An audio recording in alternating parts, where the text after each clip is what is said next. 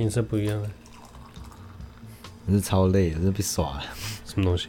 因为我不是说认真备课，你认真了。对对，前几天很累，我就一回家把事情做完，洗好澡，衣服洗好，然后房间都打扫好，然后剩下的是我的时间嘛，就直接昏睡。还是醒了，都是早上就上班了，要看一整天要犒赏自己的时间就没了。这种想法很奇怪啊。嗯，你的时间也是妥妥的运用啊，你拿来休息睡觉了，讲的你睡觉的时间就不见一样。你说的没有错，因为其实隔天我精神很好嘛，去上班，他就也很开心，精神好就很容易很开心。我见不跟你说，我这礼拜也睡很多吗？嗯，后我发现我嗅觉变好了。吃东西变好吃了。然后昨天下班的时候，因为昨天礼拜五，正常来讲我就是要放松录个节目嘛。就我朋友打来说，哎、欸，他说，哎、欸，礼拜五你出去放松一下。然后刚刚我就已经很放松了，我要去，你要我多松？他的放松听起来很累，嗯、他放松听着就觉得，哎、欸，游泳啊。啊，没有，因为真的以前我们就是每年都会夏天就约游泳，可是现在你现在夏天呢，我们约什么？我们约去泡温泉，而且上个月已经约一次了。这个月约一次，泡温泉我们上次去乌来，然后这次去礁溪，然后他一说到礁溪，我说很累，我不想去。我现在很放松的，到底要怎样？那我整个要动起来，变得很紧张，啊，到那边再放松吗？你就说都交给你啊，开车你开，我在后面睡觉。没有没有，他他也加码，他说他开车，你就是什么事都不用做，然后费用全包，吃饭还要泡那个温泉，然后他硬拖我去，我真的不想去，结 果我还是去了嘛，我就陪他。对呀，我没听到你的加码。他是加码加到多少你才才去？因为在路上我想说，他都不会塞车，就马上就给我塞车。然后塞车的时候我就想说，我就查说，哎、欸，其实住宿蛮便宜的，要不然我们住一晚。反正你包。对啊，就是他明天只有下午有事，好像也可以。我说好，那就那个，那就住一晚。然后住一晚之后，我们又去买很多。哎、欸，我先讲一下，啊、这整个行程听起来都是男朋友带女朋友的行程。没有更爽，是我一直在喝酒，他不能喝，他开车嘛。我一直在喝酒，然后我去买卤味，买我去。哎，老板，把你最好的酒拿出来。然后说我们去开房间，然后就让我们去开房间，然后去泡澡啊。然后泡澡之后，他他也这边他说啊好累好累啊，泡在那个温泉里面还是说好累好累。后来我们就躺在床上聊天嘛，然后也是说好累好累啊。然后晚上睡觉的时候我就睡着了，隔天醒来他说。他整晚没睡，干嘛？他一直觉得好累啊，好累，睡觉啊。他说 完全没放松到。我说我跟你说吧，昨天就已经很放松了，一聊来哎，好累，好累，好累，什么都没有消解掉。我心目中最爽的温泉就是你知道嗯，跟什么水豚啊或者猕猴一起泡，嗯，然后他们攻击你，我没带香蕉。我我下水之前，知道，对我先拜码头，带带一些香蕉去给这些猴 猴大爷。好，欢迎来到今日哲学，为你提供最新的哲学资讯。我是表子，我是迪亚哥。其实我觉得也不太需要备课了，因为笛卡尔嘛，很简单，还是所有问题的来源。啊，我们讲笛卡尔，对啊，我们讲笛卡尔，这要从笛卡尔开始啊。其实前面你可以还有那个霍布斯跟培根可以看。但是如果你要快速的比较理解的话，就直接从笛卡尔开始，因为他是他只是第一个转向认识论的认知论本体化，而且我我蛮推荐，就是因为像笛卡尔他大概是四十几岁去做这件事情的，但我觉得每个人我都很推荐大家去看那个他的沉思录。第一次看我觉得可能还好，但是第二次看你然后自己带入，你要把自己想象成笛卡尔，你就觉得超好看。就如果你现在可能三十几岁、四十几岁，然后工作一段时间了，你找一个空档就自己静下来，就好好看一下沉思录。其实你可以想象你自己就是笛卡尔，你就是。找一个时间来怀疑一切，那怎么带入？很好带入吗？很好带入，你就自己想想，你就是笛卡尔。你在讲这句，嗯，像是第一篇就是好像什么怀疑一切值得怀疑的事情吧，他把所有事情都拿出来怀疑。其实他就是他在做一个什么收缩的动作，他退回一个，他在内卷。他就觉得每个人都要这样做，为什么？因为其实笛卡尔他在二十几岁的时候他就发现，他意识到这个问题，可是那时候他觉得说啊，现在很忙。我等我哪一天静下来，再好好思考这个事情。因为他说他发现，他很多的知识都是建立在一个错误上面，可是他深信不疑。然后建立在上面的知识越来越多、越来越多之后，发现那个根基是不稳的。可是这件事有点危险嘛，因为毕竟他是那个嘛，十七世纪，十六吗？十七，他是文艺复兴时期的人。所以你看他书后面写一段话很好笑，他说：“我们可以说，心灵跟上帝是人的智力范围内所知道的最确切、最显然的事情。”对，神是必然存在的。他说他六篇的沉思里面千言万语没有其他的目的，他就是想要说明这一点。他整个这个看起来还是超怕的。他就说我我甚至是相信有神，可是因为他们有对笛卡有点不爽，他就觉得这这逻辑上的神，不是那个人格化的神，不是偶像的神，对，不是偶那个偶像。因为我们相信跟一般人聊神，他们都会想到一个人格化的神，就是他一个很具象的一个人的化身。可是我们来讨论哲学上的神是什么？我们在讨论哲学上的神的时候，就跟那个神其实没什么关系啊，但也有关系啊。我们先讲说，哲学上的神就是胡萝卜，那个那个是其中一种辩证法的一种。你先想一个问题说，好，逻辑的存在一定它有一个造物主创造的逻辑，可是我们可以使用这个逻辑来思考这个造物主吗？这个逻辑是他创造的。我可以拿这个来认识他吗？不可能吧？你看，我们其实我们使用语言就等于使用逻辑，是同一件事情。虽然你可以说话没有逻辑，但是基本上它们结构是一样的。就是你要用语言，就是用逻辑，逻辑就会用到语言。所以我们用语言的时候就会思考到神了，这是必然的。因为神它本身是超逻辑的，它是可以逻辑之外的东西嘛。你看以前人都是这样看神的，就是他会相信神迹嘛，因为神迹是超逻辑的，那种不可置信就会产生信仰。那所以说假设没有神。我们的逻辑从哪边来的？不能解释啊，好像都没有神。那逻辑它就自己存在的原因啊，它是自因的，它是自己存在的。那其实这个逻辑就等于神啊。逻辑它是这个世界的边界，神应该是在这个边界之外的。对啊，可是我们人都需要这个神。啊你看每个文化都会产生神、宗教什么，最早的故事都是神话，因为人自然就会有宗教的倾向啊，就是你一定最后都会想说用神来解释所有原因，所以这个神就是本源嘛。我们在逻辑上就需要这个神，我觉得就很像这样子啊。台上有有一位盲人舞者他在跳舞，那台下的观众都拍手叫好，但是台下的观众也都是盲人，也看不到。因为跳舞的人就是神，拍手叫好就是我们人类嘛。我们根本就不知道神是什么东西，可是我们都很喜欢嘛。那谁告诉我们现在有一场表演？被预设好了，我们一登场就是在那边拍手。我们已经先预设好，现在台上有人在做一个精彩绝伦的表演。对啊对啊，可是突然你今天有个人突然就睁开眼睛了，他就会发现，干。跳真烂啊！你看笛卡尔把本体论走向认识论，大家说，那我先先来怀疑一下啊，因为我看到的东西也不一定是真的啊。其他在第一层次里面就有先提到说什么，他用梦来比喻了，这么幻象东西来比喻。你说他感觉怀疑自己有双手这件事情很白痴，可是如果是梦就有可能嘛，对不对？都在梦里面也不会怀疑啊，但是所以有可能是假的。那梦里就不会怀疑双手。听起来就会很奇怪，因为他前面有一大段都在解释说我没有发疯啊，我现在怀疑把所有事情拿出来怀疑，可是他不是神经病，先打个预防针。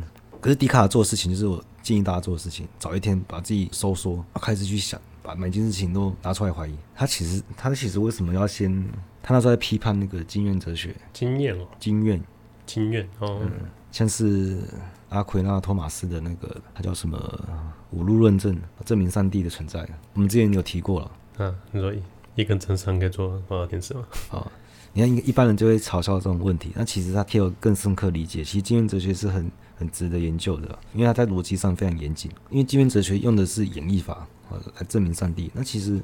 因为笛卡尔还是数学家，他其实用用的方法跟经验哲学非常的像，可是还是有很大的不同。有些人没有理解到他哪里哪边不同。他想要证明这个东西是自明的，是透过数学，还是非常可靠的。因为在五路论证里面，举个例子说，他说他用原因来证明上帝，就是说哦，任何事情有原因嘛，也有个结果，然后这个结果也不会变成一个原因，然后导致下一个结果。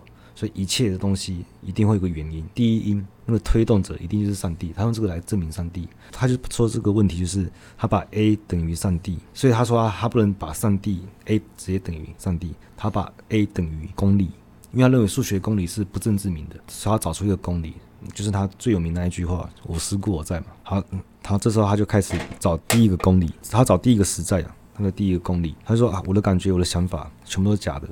那我我要怎么保证我不是活在一个好像幻梦，或者我们活在一个母体？但是你会发现醒过来那一瞬间才会知道。对啊，你要所以你要先醒嘛，对不对？他想说，那我在还没醒之前，可不可以先猜到让自己醒过来的方法？他当然讲，他现在就是也在猜嘛，可他还没醒。所以你发现笛卡尔的怀疑论并不是真正的怀疑，他是为了不怀疑而怀疑，他想要怀疑他，然后发现有一个不能怀疑的点，这是他的目的。所以他的怀疑论是一种方法论，不能怀疑的点。嗯，他是为了不想让自己怀疑，他去做这个怀疑论的。他要消除他的怀疑。对对对，就像我，我睡觉睡很沉，嗯，我会沉到我醒过来，我我忘记，我不是忘记时间地点，我连我自己是谁都忘记。然后这是哪里？我是谁？更甚者还还有就是醒过来想说，我现在是在在哪个年龄段？不过你那还太浅，还太浅。我还梦过完全抽象的，那个是都是小时候会梦到那种超抽象的梦，有梦过吗？我之前有讲过梦那个线头的那个嘛？嗯，那其实是黑格尔的世界之夜。世界之夜。嗯，只要你是拥有哲学天分的人，你小时候都会梦到这个世界之夜。啊，那个后面再讲，那就是时间了。时间是一种来不及，嗯、来不及同时处理嘛。如果你的电脑超快，你可以同时处理，一瞬间都完完成了。但是你来不及处理，它要慢慢出现，它要排队，你要欠债。我那天有一天上班的时候啊，然后后面有人骑小车，我就转头看他一下，然后他整个飞出去。我知道这是原力啊！我说、啊、这个力量不能随便使用。他好像不敢看人家骑脚踏车。不是，我说我说那个跨时间性的，我是醒过来。嗯，那时候我的意思是停留，我现在是小学。嗯，后我是靠回忆才想起来，嗯、我回忆中啊，原来我经历很多，我经历我到这样三十几年的人生，我才想起来啊，我现在你为什么不这个中年的？你为什么不重新活一次就好了？不要回忆嘛，就从当下开始，就直接重新活一次。但你你就会陷入一种那个终结轮回，因为你到到这个终点点的时候，你会回放，你会卡到这个点。人家是可能到人生最后一刻的那个跑马灯，他才会开始回放。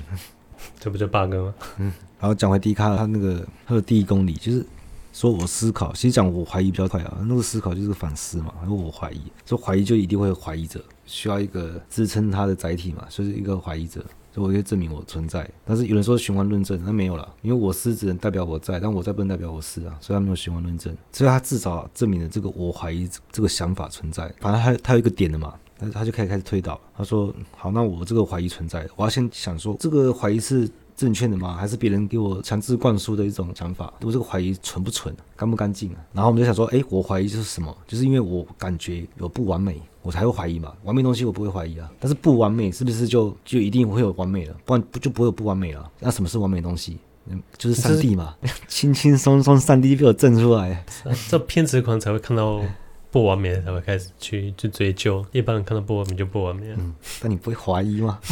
怀疑什么？你看他，他从第一个点开始推，然后他说：“好，那上帝又是什么？这个观念是什么东西？”他就讲说，原因有实在性，那结果也有实在性。可是原因的实在性一定是大于结果的，因为原因可以导出很多结果。像我，我吃了烤鸡嘛，我去了海边，然后我很累，没有放松到。原因就是我被朋友带去宜兰嘛，这是原因，它可以导出很多结果，所以。这个结果一定可以反推，所以我现在有上帝的观念，我可以反对它有个更大的原因的实在性，所以上帝存在不言自明啊。所以你看我我的我思，它很干净，没有被污染，然后是正确的，而且也可以保证上帝不会骗我们，因为我们要连接到外部世界的话，因为上帝给我们这些观念，而且这是真观念，他不会骗我们，我们才能再继续推导外部世界啊。我们要真观念，看到世界才会是真实的嘛。如果他给我看到是不真实的话，那上帝就不完美，不可能。所以上帝保证这一点，就是物质观念的。实在性，接下来就是讲低卡的问题。我们先休息一下，抽根烟啊。笛卡问题。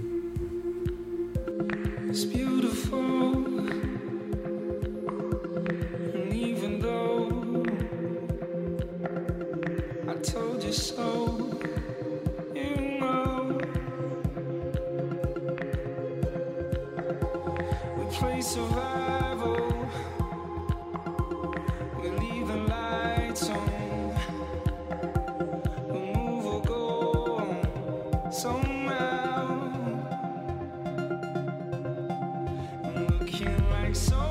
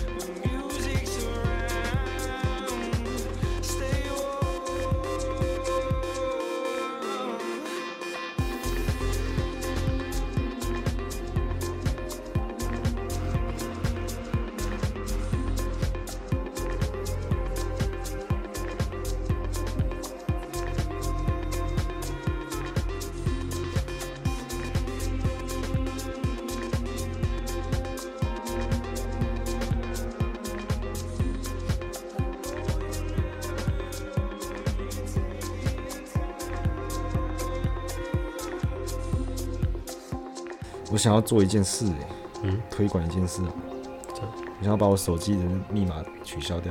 你做解锁了，对吧？别人捡到了就可以随意看我所有的讯息。不是啊，给女朋友看就算了，要给人家捡到，就跟我之前在澳洲捡到一只手机一样。嗯，五 S 捡起来吓到，我、哦、看没有生命吗？没解锁。嗯、一打开进去，他最后他跳出一个 app，是他银行转账的 app。嗯，刚他妈哥直接转账，这个是神经神经有多大条啊？这个不是礼物吧？对吧？然后我就看一下，我就看一下他的那英文名字，天天好熟悉，好熟悉。哦，想起来，干他妈是我认识的。嗯，但是我们要同时推广一个观念，就是不能随便看别人手机，除非他同意。所以你就可以不用设密码，对，就像干嘛战争，大家把那个军武都收起来，就和平啦。这样偷藏一手的人就是最终赢家。就是不能这种心思啊！每个人都想当赢家吧。手机就不要都不要射手啊，没人会看啊。不是啊，那我捡个手机，因为大家这么喜欢，对你的隐私这么有兴趣吗？我捡到这手机，如果它没有锁，我就直接把它格式化，换自己的 SIM 卡。我觉得像那个《金牌特务》第一季才对。我当年看《金牌特务一》的时候，我就觉得干太荒唐，这个，嗯，现在想想看太真实。今天我给你一个免费用到饱的网络，然后只在脑子里一大堆原因，嗯。然后发现一直跑出广告，不是大脑一直做广告。你睡觉的时候，这里熊福利跑出来唱歌，让我睡觉。福利熊啊，哦，福利熊。这也是我们不能认识全世界的原因。其实我们不能知道全部世界，我们会受不了，我们痒到受不了，所以我们才要推出一个主体性。但那现在讲能动性比较多了，来决定谁可以涌现嘛。好，我们来继续讲那个笛卡尔呃产生的问题。第一个就是。物质跟意识就分开嘛，啊，就是他的二元论嘛，就整个分开了。因为他从讲我思故我在，就决定了他整个论证就已经包含了二元论，就我思跟我存在这两个东西，他把它分开来，然后就产生后来的问题，就是后面的哲学家都在处理这件事情，到底要不要怎么把它调和，一直到黑格那边。再来讲物质，他说物质就是管延，那什么是管延？管延就是投射在坐标上面的，它占据空间，它占据每一个空间。我们现在看到空气好像是看不到的，但其实可以嘛？你可以分分子，可以一直在切割切割，它占据了每一个空间，它是无限的。你觉得空气才不是无限的？嗯，你拿个塑胶袋套一下就知道了，它是无限的。它就这一点来批判经验哲学，因为他说，就好像上帝是推动者，他推动了第一个东西产生了运动嘛，然后接下来就整个好像推骨牌一样，整个世界就动起来。他说不是这样子，他不是推动一个东西，然后他就一直自己在发展。他是一开始他就给一定量的动量，他给了全部的动量，就是我们全世界的动量加起来，就是等于上帝给的那个部分，就是动量守恒是固定的。就像我们我们自己运动，我们走路，我们不是靠自己力量在推动自己，而是这个空气中它让开一个位置。像我们玩游戏啊，我们前进其实不是人在前进，是物件在往后跑。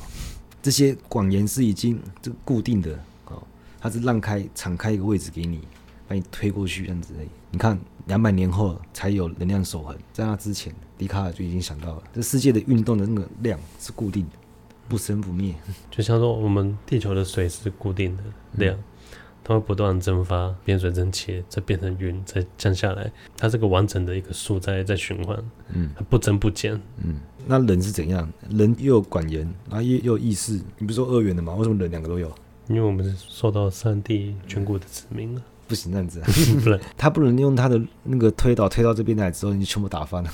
你还是要从我是从 Y 一开始，他已经证明了哦，清楚的思想，清楚的观念，然后上帝给的是真实的，然后一推到这边来，就他没办法，他这边他没办法处理，路走到那边就走不通了嘛。其实笛卡尔做了一些一件很重要的事情，就是他他拉开距离，他是一种拉开距离的主体性姿态，他就变成一个纯。观看者，你要说你你要怎么拉开距离？你就活在这个世界啊！你要跟世界拉开距离，怎么可能？但是就是有可能，因为它是这种本体论假设，还是把认识论自身本体化嘛？你有没有觉得什么事情是你深信不疑的？你从来没有把它拿出来怀疑过？嗯，你说真的，我我真的还没有。呃，因为我想到上上集我们在讲那个本质的时候，啊，不是上上集我在讲说我不喜欢经验性嘛，就忘记讲了一个蛮重要的事情，就是因为我不喜欢经验性，所以我。通常我不会预设，你通常不会预设的话，其实你什么事情都可以怀疑嘛，因为你没有预设立场。你不会预设的话，可以很帮助你读哲学。哎，有那个留留言说想要听那个德勒兹跟傅柯，之后一定会聊到，只是因为现代性跟后现代性的问题。其实现代性跟后现代性很难讲，因为现代性我会看到最后是发现它是一种，它是为了他就是想要悬置一切，因为那时候形上学被黑哥整个搞砸了嘛，也不是搞砸了，就被他搞完了。之后，所以他们就不再去讨论什么实体了，他们他们就要找一个全新的立足点，不再从实体开始，这是现代性了。后现代性就是他们他的自身瓦解，傅柯他的哲学就是很明显的现代性到后现代性。不过我觉得这很难的，我但我之后应该会聊。我以前觉得有一句成语很奇怪，嗯，就江山易改，本性难移。本性不是随时在变吗？他说本性有这么难这么难改变？后发现说，干真的 要改变别人想法，真的太困难了。你要改变别人很困难，不代表自己改变自己也很困难啊。最简单的当然是自己改变自己，可是你要改变别人非常非常困难。可是他这句话不是在讲改变别人啊，我知道。而且江山也没有易改，好不好？你看论证超过这样子啊。如果我想到的话，我会补啊。然后我想到后面可能就是会讲斯宾诺莎、莱布尼兹，想要快点讲要看的那边。那斯宾诺莎一定会讲。好，今天聊到这了，拜。